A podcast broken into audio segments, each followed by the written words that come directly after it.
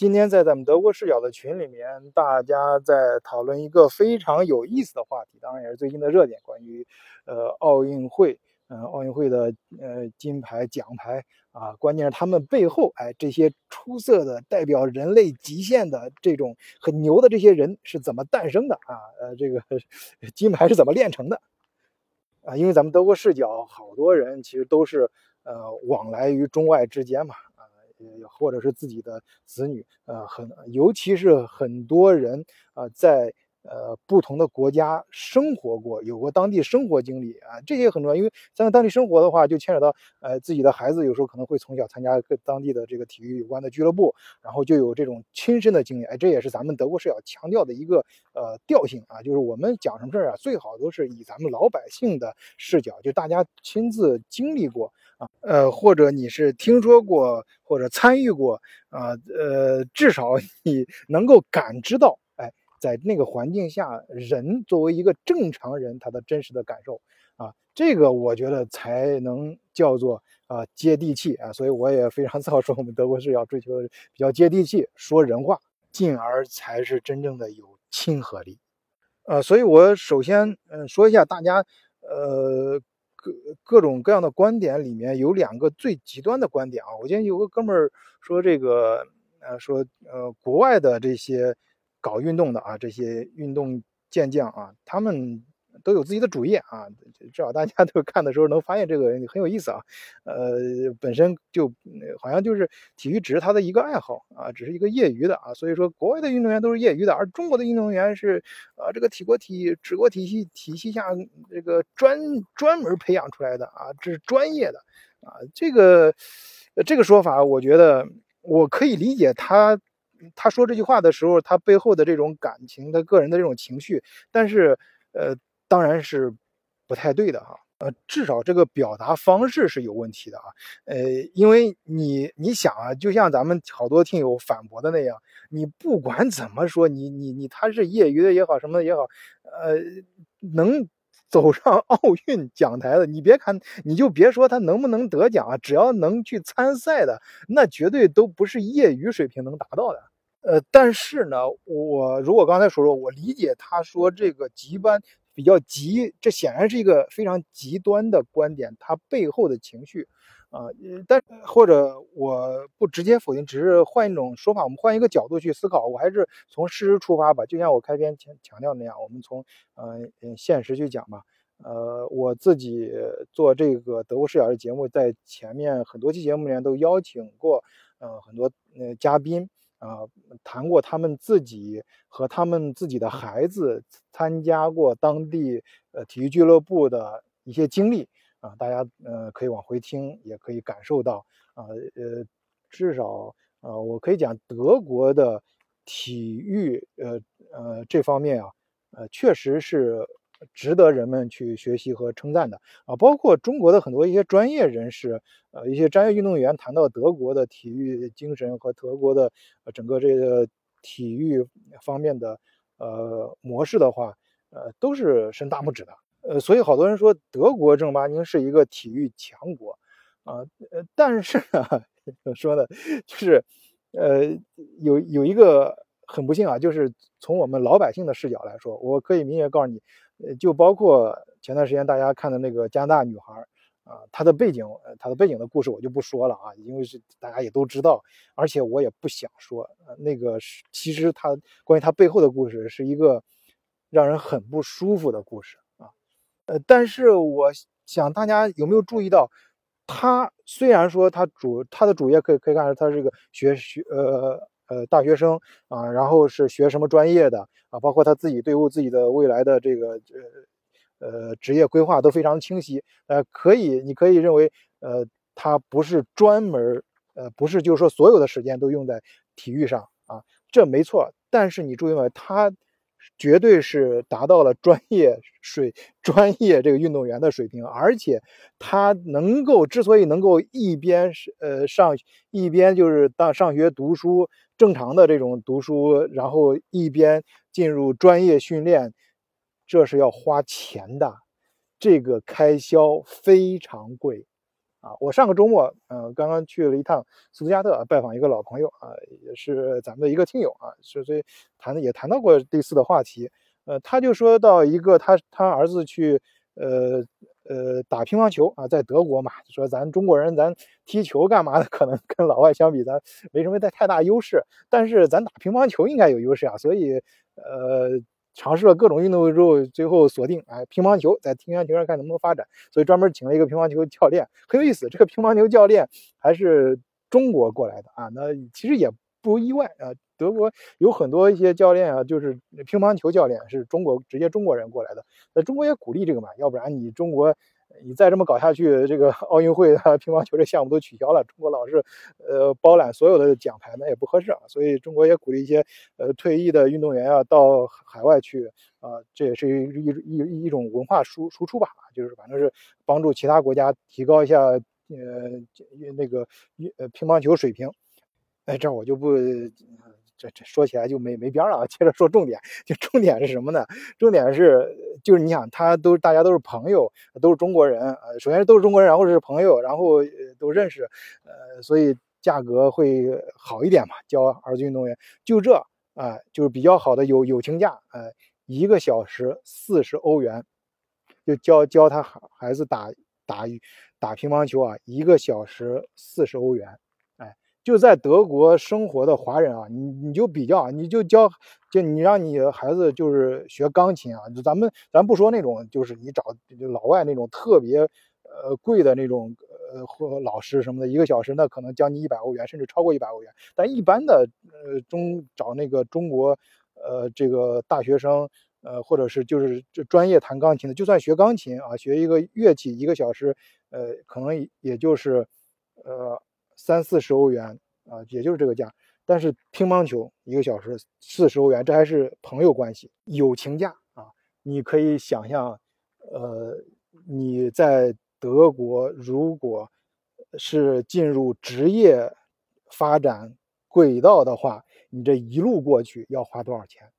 这只是乒乓球啊！你就想其他的运动，其他的体育运动。呃，当然你不能说极端的情况啊，就你不能抬杠哈，因为我在前面节目也讲过，那有些就是小时候一一看就特别像那个，我前面说提到过一个孩子嘛，就非洲过来的小小兄弟，他的呃儿子那这这个一上来就很有天赋，直接就很小的时候，呃那个。德国这个呃汉堡的俱乐部就给他签约了，那人家一一签约就直接拿工资了，那这种都是呃太少太少概率了，不是就刚才那我强调那个，咱们节目说人话啊，就是说平常老百姓啊，咱不说那种特别极端的情况，呃，也就是说，呃，其实呃国内无论是国内还是国外，你想呃走到站到呃我们不说拿奖牌了，就是能够达到。国际赛事能参赛的这个水平，那绝对都不是说咱们在群里面大家讨论的另外一种极端的情况啊。就是说，有人是是赞嘛，我们中国这种体制啊非常好，能够集中力量办大事儿啊。这个确实在很多事情，尤其是这几年很多事情都体现出来这个优势啊。呃，这个包括培养运动员也立竿见影啊。这个金牌的金牌数蹭蹭的这连着这。呃，从好像从九九几年开始吧，我们这个呃一一就就大家以前不不可想象的啊，我们终于踢踢通过我们华呃华人的努力啊，呃踢掉了东亚病夫这个招招牌。我们不仅踢掉招牌，而且呃而且都可以在奥运会上啊呃拿到金牌奖牌数量都是呃最高最最多啊第一。啊，那这个对于呃一百年前的中国人是无法想象的，做梦都想不到。那这毫无疑问是一件好事儿，呃，但达到这个目的呢，这个过程是很艰苦、很艰苦的。至少说，我们在中国有一点啊，我不知道现在国内，因为我有十几年没在国内的，至少我在国内的时候，我知道就是你在中国，如果是你真的有这方面天赋的话。呃，你从小就是呃校队到呃这个市队到省队啊，然后到国家队，这一路过去啊，普通的家庭，呃，你自己肯定要有付出，但是国家会给你呃承担相当一部分。啊，就是说，其实在中国，呃呃，就当然现现在 这这个这个话题扯得有点远啊，因为呃，就我稍微展开一下，中国的话就是中国那个呃，说到中国教育的问题，至少我处现在可能就是就国家刚刚在改革嘛，因为呃这个上小学、中学开销太大了，或海外班各各种呃课外班、补习班太贵了，现在感觉不对。至少我在国内那时候的老师、班主任真的是非常负责的，那时候你你至少。你你想考上好大学什么这一这一路过去，其实不需要花太多的钱啊，你可以享受到呃非常集中的教育。当然不一定是你想要的，但是你你可以享受到这个教育。但是国外的话，你你的教育，你想你想就是他一点就下课了啊，然后之后。课余的时间非常多，非常充分，这孩子很自由，你可以安自由的安排自己时间。你要想去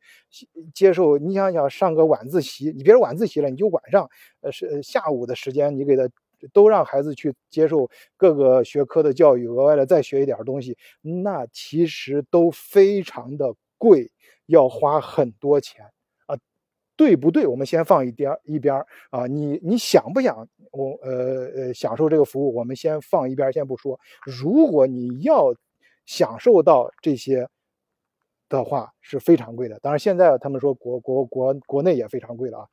但是国外以前我在国内是这样，那体育我在国外的时候也是这样啊。我在国内的时候至少也是这样，就是你你普通人还是有这个道路的。但是在国外的话，你要想。走上这条路，除非你真的是生下来是超级超级天才啊，有人给你投资啊，或者是你通过某种方式能拿到钱，要不然的话，对于普通老百姓的话，这个负担是相当相当高的。而且对于普通老百姓，呃，像什么搞体育啊，呃，搞艺术啊，你。开始，你只是发现孩子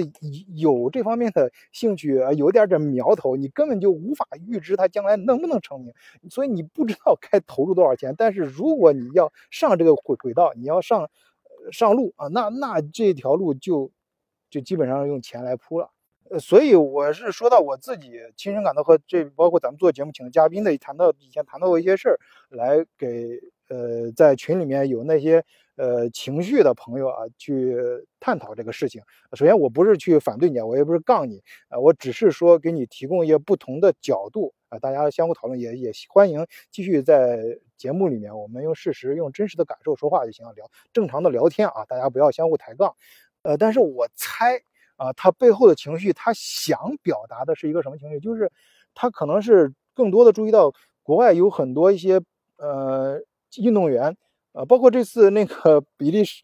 不是比利时吧？好像是荷兰还是比利时的呃一个运动员吧，是呃五十多岁，然后上场，那还是中国，也是中国人啊，就是他加入当地的国籍了，所以代表代表荷兰队还是比利时队，我记不清了。呃，他呃他他们他们之所以能这样，其实是有很多原因的啊，因为国外毕竟人口少，他们确实不是说。他的，他们是相对来说，在国外的生活，呃，对平常老百姓来说，压力没有在中国那么大，啊，他的的可选择的道路也更多一些，呃，他他确实是，呃，在工作之外有足够的时间去从事体育活动，去搞去追求自己的某一种爱好。我在这边亲身建立，真的办公室有好多人，他们自己玩的某一种爱好。自己搞的某一种呃运动，都是达到了很高的水平。当然，离 运动员可能还有一定差距，但是就我们凡人凡凡夫俗子的这个观点来看，已经很牛了，那已经很很专业了。那为什么呢？那道理很简单，就像那个雨果说：“这天底下没有你想不通的事儿啊，没有什么新鲜事儿啊，只有你不知道的信息。”但这就是因为他他有这个时间呐，有这个钱呐，就这两样东西。很很关键，你必须得有。你中中国的话，你现在呃现在很现实嘛，你大家都很拼命。那中国经济发展为什么这么快？那是那是离不开这么咱们辛辛辛苦苦的工作，这么多呃华人呃包括海内外的华人啊一块儿拼劲。包我这点尤其强调，包括海外的华人跟跟跟那个跟这个海外的其他的国家的本地人是完全不一样的，也是非常的勤奋的，比当地人要勤奋多了。跟国内的配合，因为我经常做这种中德之间的项目，一块做，跟国内团队一块做，都是大家都是很拼命的，所以说才咱们整个大家一华整个全球华人一块努力，才把整个经济搞得发展这么快。那你想？达到这个效果，那你当然就没有那么多时间，也没有那么多金钱去去搞什么体育爱好，去搞一些其他事儿嘛。所以我记得我刚出国的时候，呃，有有认识，呃，就是加我呃个人好友的，有时候会在我朋友圈里面看到我写写一些诗啊，啊，写一些字啊，啊，好多人就是说我那个问我嘛，有些听友说，哎呀。呃，哇，对你，你写一写毛笔字嘛，这个是吧？这样才能把你这个更多的这个想表达的东西给表达的更充分一点啊。就我我这我这个必须说明一下，这个不是兄弟我不想写啊，这个确实，呃，是没有那个时间。我刚出国的时候，我我的书法老师也给我讲过这个事儿，说，呃，你这个一旦说开始出国开始奋斗，开始搞人生经历书，你再一次添掂掂起笔的时候，可能就是你退休之后了。哎，当时我是很不信、很不屑的，因为我出国出国之后，我在国外读书的时候，我还每年能呃临摹至少临摹个两三次啊，至少是反正两次肯定至少有。呃，《兰兰兰亭序》啊，就还可以临摹临摹。就是我就这个确实个人爱好，写的时候能让自己心静下来，然后感觉很享受那个过程。但是，一旦参加工作，真的是没有那个时间了，或者是有那个时间的时候，也没有那个心境了。因为我从事的呃工作，呃大部分项目基本上都是跟中国有关的项目，那确实是节奏非常快，呃，那有些项目确实没没没办法，这个这个我就不深入说了，这个有有有兴趣的朋友咱们可以线下交流。但是我有其他一些朋友，哎，我今天比如我去那个慕慕尼黑，呃，不是斯图加特，呃，周末去拜访那个朋友的时候，他就他他就从嗯毕业就一直在一个德国大公司里面做。呃，而就就像德国人一样的这样工作，然后他就我就看他的生活和房间的布置啊，就是就非常有艺术性啊，就艺术气息非常浓，他就有那个时间和心境，呃，去去去追求这些自己的一些爱好，啊，当然我不是说他是你看那个工作就不努力，就就就整天有很多时间去搞这些事儿啊，是是是相比之下，相比之下，而且呃我们在一起我吃晚饭的时候，他也感慨嘛，说他们的呃。部门领导，呃，这几年每年开大会的时候谈到中国，每年的语气甚至包括表情都在发生的变化啊！就以前说到中国的时候都说，哎呀，就是就是那种是呃谈整个市场、谈整个行业的时候，顺便。啊，提到一下啊，中国啊，大家要，呃，中国是一个什么样？然后如果这个都开始再再过两年说第二年中国的时候，就大家要注意了啊，中国这个发展的这个势头挺快的。然后再到再再过两年再说到中国的时候，哎，这个我们这是我们的竞争者了啊，这什么就不一样了。再他说现在最近再提到中国的时候，都是都是脸色就都变了，都非常的恐怖啊，都是。呃，我们得怎么得向中国学习了啊？有些工作方法，有些这个呃开发产品的这个节奏啊什么的，都得向中国学习了。哎，差不多这个 又又有点跑题跑太远了，我们再回来说啊，就是所以我们呃从这为呃奥奥运会奥运奖牌啊这个事儿，我们最近的热点的也非常多嘛，大家看到的很多的一些呃结果啊，你。不能单纯的从结果去从一个表象去人为的推断它的呃原因，我觉得最好还是多跟世界各地你在当地有真实感受的这些朋友呢交流一下，呃，从各个每个人自己真实的一些感受、真实的故事，然后去